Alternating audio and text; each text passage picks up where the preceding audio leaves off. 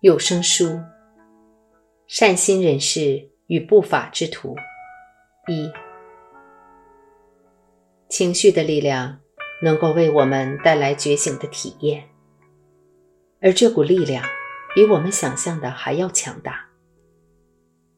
如果我们能完全置身于任何情绪之中，置身在情绪那赤裸裸的、毫无伪饰的当下，而毫不加以概念化，就有机会在当下此时一举超越二元的心。一旦准备好跃入觉醒，我们的旅程。就变得非常非常的单纯。不管我们在世人眼中是什么样的人，我们只想脱离迷乱偏执的人生，成为一个更明智、更慈悲的人。我们想要成为一个照护众人的善心人士，就像电影《黑色追击令》里山纽·杰克森饰演的那个角色一样。在片尾的一场戏里，他坐在餐厅，手里握着一把枪，手指搁在扳机上，努力阻止自己对眼前那个疯狂的家伙开枪，希望自己可以安静离去，不用杀人。他是个不法之徒，坏蛋一枚，祈求着上苍赐予恩典，让自己。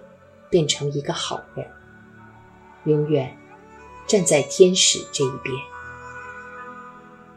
就在那样的时刻，当生死交关、天堂与地狱拉锯的时刻来临时，那高张力的体验正是一个良机，让我们有机会出现一百八十度大转变，瞬间脱离一切概念。此处我们要谈的主题和动刀动枪没有关系，这里的重点是情绪。强烈的情绪就和一把上了膛的手枪一样有威力。让我们先把话说清楚，我接下来要说的意思，并不表示滥用枪支、滥用情绪无所谓，因为那是伤害人的行为。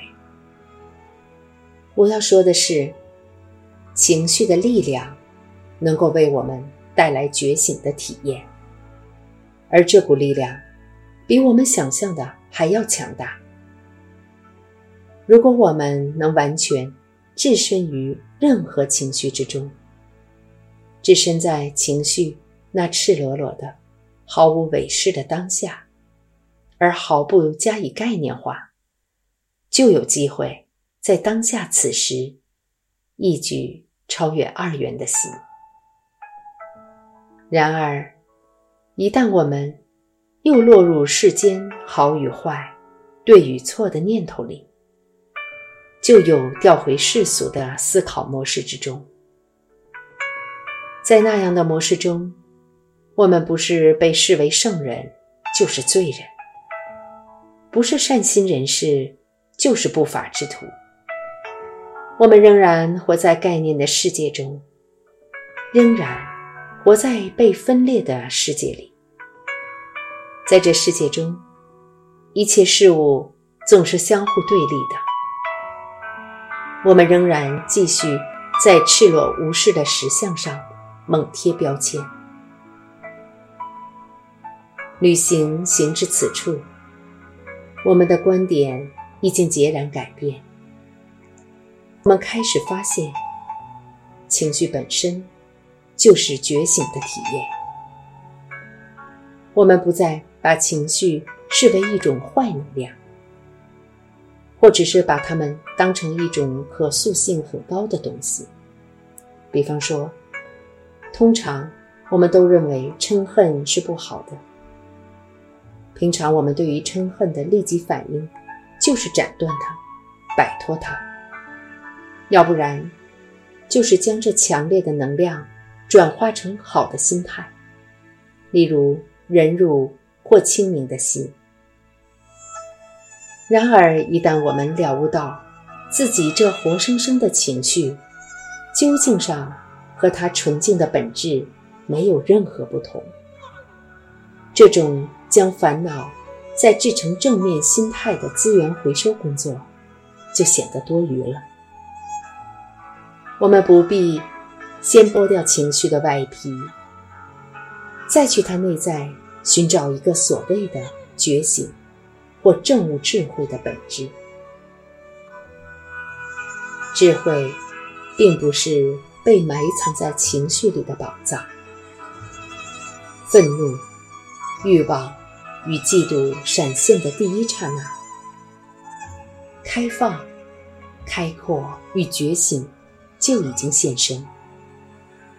心和心的本质之间的分别，情绪和情绪本质之间的分别，这些区别。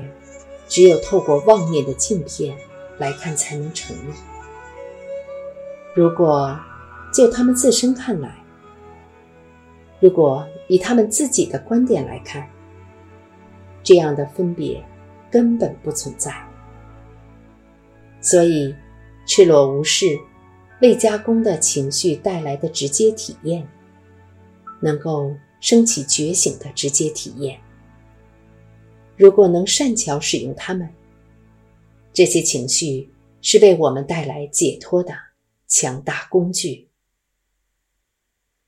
的确，这其中有其棘手之处，不是那么容易。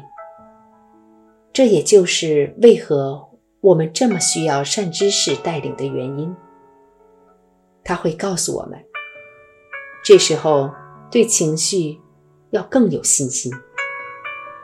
情绪不只是可以对峙的，情绪本身就是我们的道路，也是道路最终的巅峰。情绪的觉醒本质，正是我们所追求的觉醒。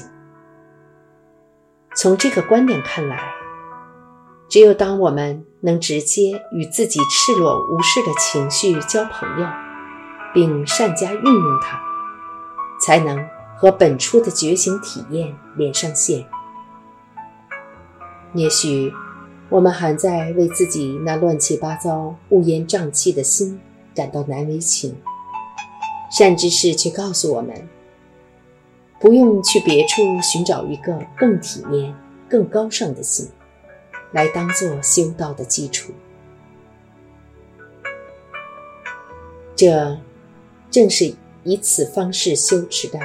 最大重点，也是它的美好之处，同时，也是它让人难以接受之处。当我们的心还深陷于美德与罪恶、好与坏的概念中，特别是还深陷于有神论的见解中，那么。这条道路对我们来说是不可能行得通的。我们必须另外去找一条较为循序渐进的解脱之道。既然佛陀传授过这么多了悟的方法，我们是可以选择适合自己性情的修行方式的。